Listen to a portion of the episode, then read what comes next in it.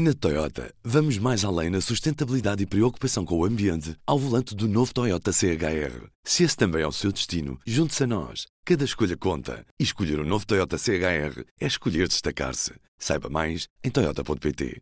Bom dia, bem-vindos a mais um P24.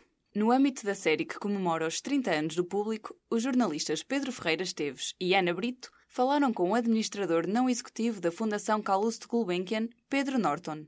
A entrevista foi publicada neste domingo no P2. Ouvimos um certo. As últimas eleições deram-nos um quadro particularmente original neste momento, eh, pelo menos na história recente da democracia portuguesa, eh, em que se abriram espaços de representatividade nos casos em que a questão da representatividade foi um tema, eh, nomeadamente no caso estou a lembrar-me do livro da Joacine, mas noutros aspectos de abertura a outro tipo de propostas políticas, como por exemplo a iniciativa liberal e na defesa de uma, de uma política mais liberal que não estava a ter reflexos nos partidos do sistema, acha que esta diversidade política que se instalou no, no Parlamento é benéfica para o discurso? Eu acho que o nosso sistema político está eh, a mudar eh, no sentido de uma progressiva parlamentarização do E acho isso interessante, uhum. ou seja, isto é um fenómeno que começa com o nascimento da geringonça, que se aprofunda com este governo minoritário que já nem sequer tem o suporte de uma maioria parlamentar, um suporte formal, e portanto o que isso faz é que traz para o centro da vida política que nós estávamos habituados a ver no governo, transfere-se para o Parlamento. E é, o, é no Parlamento em que passamos a ter as grandes decisões políticas tomadas, seja em sede de orçamento, seja de outra natureza de decisões, é, é, é no Parlamento que se fazem coligações de vontades em geometrias variáveis, e isso eu não acho um fenómeno mau. Nós falamos das coligações negativas, mas eu acho interessante que o Parlamento se possa unir de formas diferentes para temas diferentes. Veja-se, por exemplo, agora o caso da eutanásia, que junta precisamente a iniciativa liberal com todos os partidos da, da, da esquerda. Mas é, é no Parlamento que se começa a fazer também um maior escrutínio do Executivo alguma limitação até dos poderes do Executivo. Para, para alguém que tem convicções liberais também no campo político como eu, ver esse tipo de separação de poderes, de escrutínio do uhum. Executivo pelo Poder Legislativo, eu acho que isso é, acho que é um fenómeno muito positivo. Acho que ainda não aprendemos completamente a lidar com ele, mas acho que pode ser um processo de aprofundamento e de, e de tornar a nossa democracia mais madura. E, portanto, eu olho para isso com grande simpatia, uhum. assim como olho com grande simpatia, independentemente agora dos, dos protagonistas em concreto, olho com grande simpatia para a entrada no Parlamento de partidos com, que trazem ideias diferentes e representam uh, interesses diferentes, ideologias diferentes. Portanto, sou, desse ponto de vista, olho para isso com bastante simpatia. Mas, por exemplo, no caso do, do livro, não, não acha que, que os portugueses podem, os, os, portugueses, neste caso, os portugueses que votaram no, no livro, que não, não podem sentir que o partido de alguma maneira desbaratou aquela confiança que lhes foi entregue isso pode retraí-los e fazê-los pensar que afinal se calhar uma máquina partidária com dimensão. Eu acho que há um espaço político por ocupar em Portugal que é o espaço do, do liberalismo no sentido amplo da palavra. Ou seja, nós sempre tivemos propostas económicas liberais, eh, no PSD, no CDS.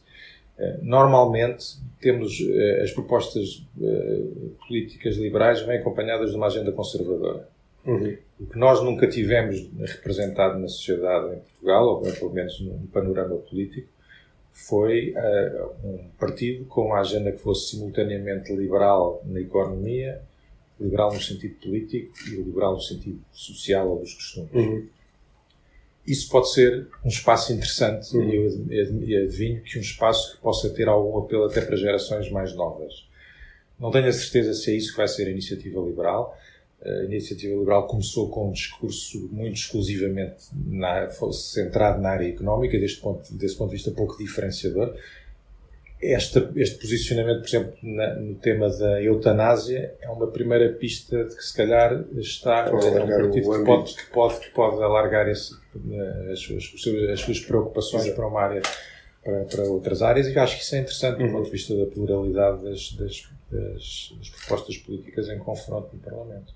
Nós vamos, estamos a começar a época de dividendos e vamos assistir provavelmente a uma das épocas de dividendos mais mais uh, ricas uh, do, do, passado recente da PSI-20 em Portugal. Como é que se conjuga isso, esta distribuição de dividendos em, com rácios claramente de favor bondosos para os acionistas, com esta urgência de reconversão dos, objetivos? Podemos confrontá-lo com um caso específico da Galp, por exemplo, que continua a distribuir dividendos numa altura em que precisamente os acionistas, alguns acionistas de outras petrolíferas no resto do mundo, já levantam a questão da sustentabilidade, da necessidade de reconfigurar para a médio prazo, então, a empresa tornar-se, continuar a ser viável e rentável. Começa agora essa transformação. Portanto, como é que se equilibra esta não, necessidade? O facto das empresas terem lucros e aumentar os lucros assim mesmo é positivo, quer dizer, é sinal que... Apesar, é o que fazem com os lucros, no fundo, que é aqui eventualmente questão. O que fazem com os lucros, quer dizer, não, não quero porque não sei... Claro, a questão da Galp era só um exemplo. O que é que a Galp faz, mas percebo, percebo o seu ponto e percebo que há aí em tese, alguma contradição. Enfim, é, é, difícil fazer uma tese geral sobre isto sem, sem, sem, pensar, sem, sem nos atermos à, à, realidade concreta de cada empresa. Portanto, não, não, sei se consigo fazer uma tese geral. Percebo, percebo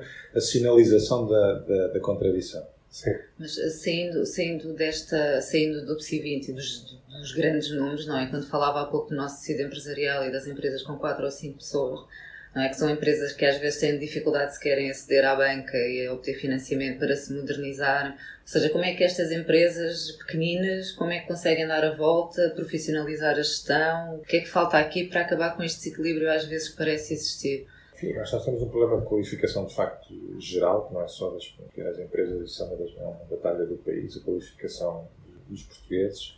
Mas eu acho, enfim, respondendo a sua pergunta, eu acho que a própria e ao, ao cruzar, juntando as duas perguntas, eh, consumidores mais exigentes também acabam por, por, por forçar a ter empresas mais profissionais. Quer dizer, eh, há, há, empresas que vão ficar pelo caminho, há outras que se vão conseguir adaptar. Isso é a vida em, em mercado, é, sempre foi assim, sempre será assim.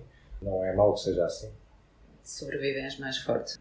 As mais capazes, as mais capazes de, se, de se adaptar, é, é evidente que sim. Ainda, ainda nesta, nesta lógica de desequilíbrios, temos um país profundamente desequilibrado entre o litoral, entre o interior, não é? Mas nunca, nunca como antes, eh, temos neste momento o interior muito no discurso político, não é? Temos o Ministério da Coesão Territorial. Isto não são só paliativos, quer dizer, daqui a 30 anos não nos arriscamos a ter na mesma um interior completamente vazio e esquecido. Eu tenho dúvidas que nós sejamos capazes de resolver completamente esse problema. Acho que não devemos desistir deles, dele mas eu acho difícil imaginar que vamos conseguir levar pessoas para pequenas localidades do interior. Outra coisa é dizer se nós não podemos fazer alguma coisa por alguma descentralização e alguma apostar em alguns, tudo, grandes e médios centros urbanos que existem no país. Eu acho que as pessoas querem viver genericamente em cidades e nós vamos convencer a ir viver uhum. para aldeias. No, no, fenómeno da vida em cidade, acho que é inelutável. Agora, nós podemos fazer alguma coisa para criar condições para que as pessoas se fixem nas grandes e médias cidades que ainda temos, no Porto, em Coimbra, em Viseu, eh, e isso acho que como país temos feito pouco. Agora, eh, por razões profissionais, divido a minha vida entre Lisboa e Porto. E é impressionante grau de centralização deste país. Eu passo a vida a ter que vir a Lisboa por razões que eu não devia ter ser obrigado a vir a Lisboa. Portanto, eh, todas as grandes decisões políticas, financeiras, continuam a tomar em Lisboa. E eu acho que é importante, seria importante. Isto não é bom nem para o Porto, nem para Coimbra, nem para Aveiro, nem para Lisboa. Esta ideia de um desenvolvimento com uma capital macrocéfala do género Atenas é uma coisa que julgo que não interessa a ninguém. Para ler a entrevista completa, pode ir a público.pt. Eu sou a Marta Matias e do P24 é tudo por hoje. Até amanhã. O público fica no ouvido. Na Toyota, vamos mais além na sustentabilidade e preocupação com o ambiente ao volante do novo Toyota CHR. Se esse também é o seu destino, junte-se a nós. Cada escolha conta. E escolher o um novo Toyota CHR é escolher destacar-se. Saiba mais em Toyota.pt.